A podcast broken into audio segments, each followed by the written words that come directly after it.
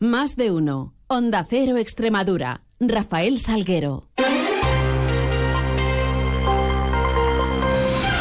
Muy buenos días, son las 7 y 20 de la mañana y tenemos 10 minutos por delante para contarles noticias eh, de Extremadura en este miércoles 10 de enero, en donde comenzará a amanecer en la región a partir de las 8 y 44 minutos y se ocultará el sol sobre las 6 y 20 de esta tarde-noche. Miramos a los cielos que nos acompañan y lo hacemos con la ayuda de la Agencia Estatal de Meteorología. Luce Peda, buenos días. Buenos días. Ligero ascenso de las temperaturas en Extremadura, pero sigue el ambiente frío. El ascenso térmico más significativo llegará el fin de semana. De momento, esta tarde la máxima será de 11 grados en Cáceres y 14 grados en Badajoz y en Mérida.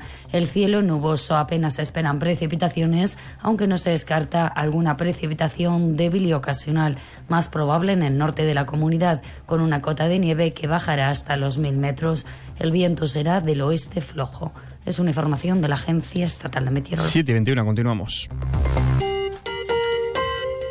El Ministerio de Sanidad impondrá desde hoy miércoles el uso obligatorio de las mascarillas en centros sanitarios de toda España para igualar la protección frente a los virus respiratorios a los ciudadanos y amparar también jurídicamente a las comunidades que ya han implantado esta medida. La ministra de Sanidad, Mónica García, lo refería así ayer en el programa Espejo Público de Antena 3. Yo creo que la medida es tan de sentido común que ya se está poniendo en marcha, o sea que ya individualmente la gente la está eh, eh, aplicando a pesar de que no haya ninguna, ninguna obligación, ¿no? Porque es de sentido común. Está avalada por la ciencia y creo que bueno pues que eso que tiene que ver con eh, haber aprendido algo de la pandemia. La postura del gobierno extremeño es contraria a esa obligatoriedad del uso de mascarillas. Se basan, dicen, en los índices de incidencia de los virus respiratorios y en que los técnicos inciden, aseguran, en las recomendaciones más que en las obligaciones. Se mostraban además ayer muy críticos los partidos de la oposición que han impulsado, además de cara al próximo pleno ordinario de mañana jueves en la Asamblea, una comparecencia de la consejera de Sanidad eh, para Sara García Espada para informar acerca de todos estos extremos y de todo lo que se trató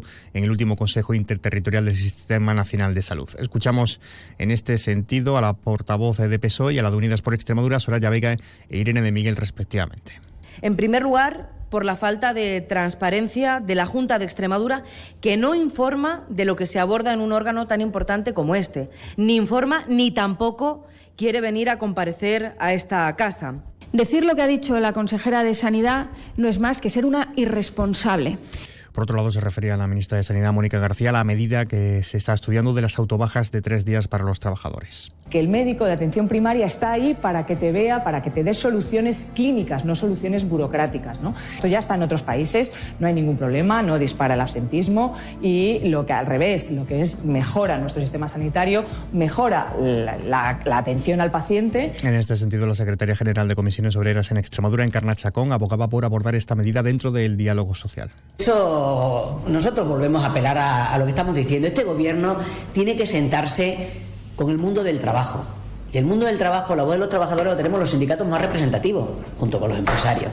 Y estas cosas se tienen que acordar. Precisamente sobre la postura empresarial, el presidente de la Cámara de Comercio de Badajoz, Mariano García Sardiña, afirma que esta fórmula que plantea el Ministerio de sustituir bajas médicas por declaraciones responsables de los eh, pacientes en determinados casos es una ocurrencia que además dice puede propiciar, pro, propiciar un aumento del absentismo laboral. Mientras, eh, por otra parte, les contamos que la primera temporada de vacunación desarrollada tras el fin de la pandemia trae de momento en Extremadura un descenso acusado en la cobertura frente a la COVID de hasta 12,2 puntos en mayores de 60 años respecto la campaña anterior y algo menos eh, se ha notado en el caso de la vacuna de la gripe, cuya bajada rondaría el 5% en Extremadura. Eh, por ello, la comunidad ha llamado a los ciudadanos para que se vacunen contra gripe y COVID y ha anunciado la apertura de centros de salud por la tarde para tal fin, a los que se podrán acudir sin cita, además, desde mañana jueves y hasta el viernes día 19. El director gerente del SES, del Servicio Extremeño de Salud, es Jesús Viles. Pero insistir también en la vacunación para fomentar, para seguir aumentando, porque aunque Extremadura es una de las regiones, una de las comunidades donde la vacunación está alcanzando una mayor cobertura, como puede ser el 70% en el caso de la gripe, todavía queremos llegar a una cobertura mayor. En clave política y en pleno mañana jueves, eh, primero del 2024, entre otras cuestiones, más allá de esa comparecencia de la consejera de Salud, también lo hará la consejería, la consejera de Economía para hablar del último Consejo de Política Fiscal y Financiera y hay diversas propuestas eh, sobre el incremento de las pensiones o como otra registrada por Vox acerca de la ley de bienestar animal. También será turno de preguntas de control al Gobierno. Eh, Unidas por Extremadura en este en esta clave preguntará a la Junta si va a asumir las competencias del ingreso mínimo vital en la región. Escuchamos a Óscar Fernández de Vox defendiendo su, eh, su propuesta, Irene de Miguel de la coalición de izquierdas refiriéndose a ese ingreso mínimo vital. Como a nosotros nos gusta decir, la ley de malestar animal, por ser contraria a los intereses de los españoles, por ser contraria fundamentalmente al mundo rural. No olvidemos que Extremadura es de las comunidades con mayor tasa de pobreza. Por eso queremos preguntarle al Consejo de Gobierno, al Gobierno del Partido Popular y Vox, si su hoja de ruta va a ser solo beneficiar a las élites económicas con rebajas fiscales que les regalan los impuestos, o si va a asumir estas competencias que sabemos que es la única vía. Y aún en página política les contamos que el secretario de organización del PSOE, Santos Cerdán, anunció ya que el Congreso Regional de los Socialistas en Extremadura se llevará a cabo los primeros meses de este año, aproximadamente por el mes de abril, para sustituir a Guillermo Fernández Vara. En este sentido, el alcalde de Mérida, Antonio Rodríguez Osuna, ya mostró además explícitamente su apoyo público al hasta ahora único candidato, el confirmado presidente de la Diputación de Badajoz, alcalde de Villanueva, Miguel Ángel Gallardo, y apelaba ayer en los micrófonos de Hondo Cero a la unidad, sin eh, que esto suponga eludir unas primarias. El mensaje que nosotros tenemos que mandar es el de la unidad de un partido que tiene que sacar del ostracismo a, este gobierno. Es que este gobierno de la Junta de Extremadura, de PP y Vox, es un gobierno inestable. Por último, en esta página contarles que la consejera extremeña de Agricultura, Mercedes Morán, ha sido nombrada secretaria ejecutiva nacional de Agricultura, Ganadería y Pesca del Partido Popular.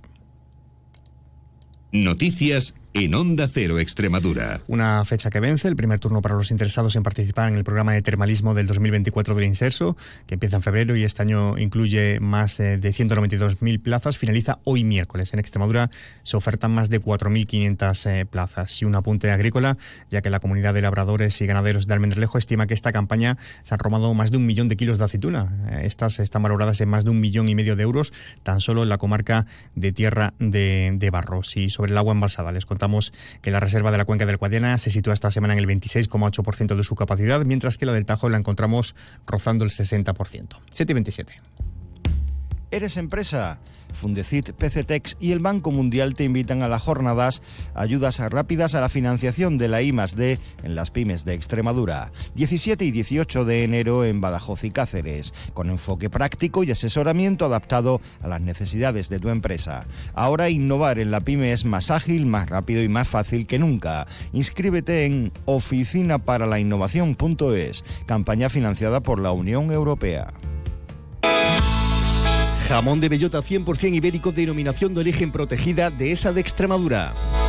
Cada cerdo de 2 a 4 hectáreas de dehesa, cada jamón de 3 a 4 años de curación. Los servicios técnicos se pesan e identifican cada cerdo, controlando la alimentación exclusiva a base de bellota y hierbas y supervisando todas las fases del proceso de elaboración artesanal ratificado con la contraetiqueta final del Consejo Regulador.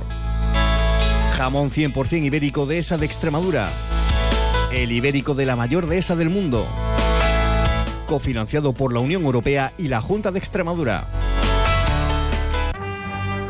Caja Rural de Extremadura, la caja comprometida con la región les ofrece la noticia económica del día. Y vamos con un indicador económico, la de la venta de turismos de ocasión en Extremadura, que en 2023 alcanzó las 45.692 unidades. Esto supone un incremento del 0,5% respecto al año anterior, mientras que se vendieron 7.954 furgonetas, que es casi un 8% de incremento de respecto al último año, según datos de la Asociación Nacional de Comerciantes de Vehículos. Los premios Espiga de la Caja Rural de Extremadura promocionan el buen hacer y la calidad de los productos extremeños. Premios Espiga Caja Rural de Extremadura la excelencia convertida en premio.